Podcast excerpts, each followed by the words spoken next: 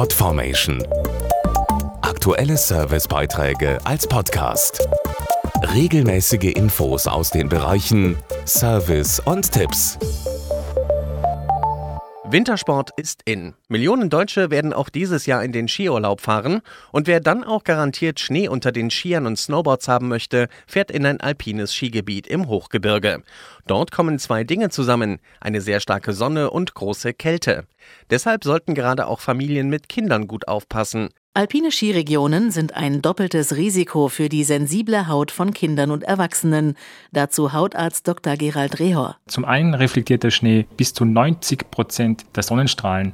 Das fördert den Sonnenbrand, die Hautalterung und sogar Folgeschäden wie Hautkrebs. Zum anderen trocknen die Eiseskälte und der Wind beim Skifahren die Haut derart aus, dass es zu Erfrierungssymptomen kommen kann.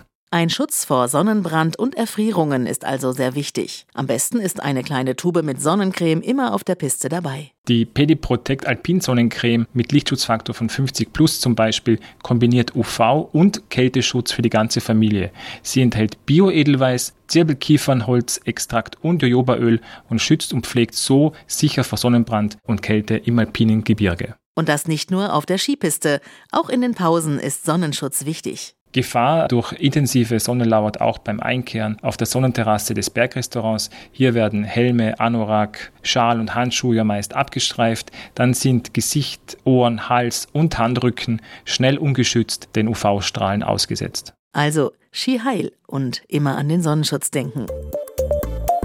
Podformation.de Aktuelle Servicebeiträge als Podcast.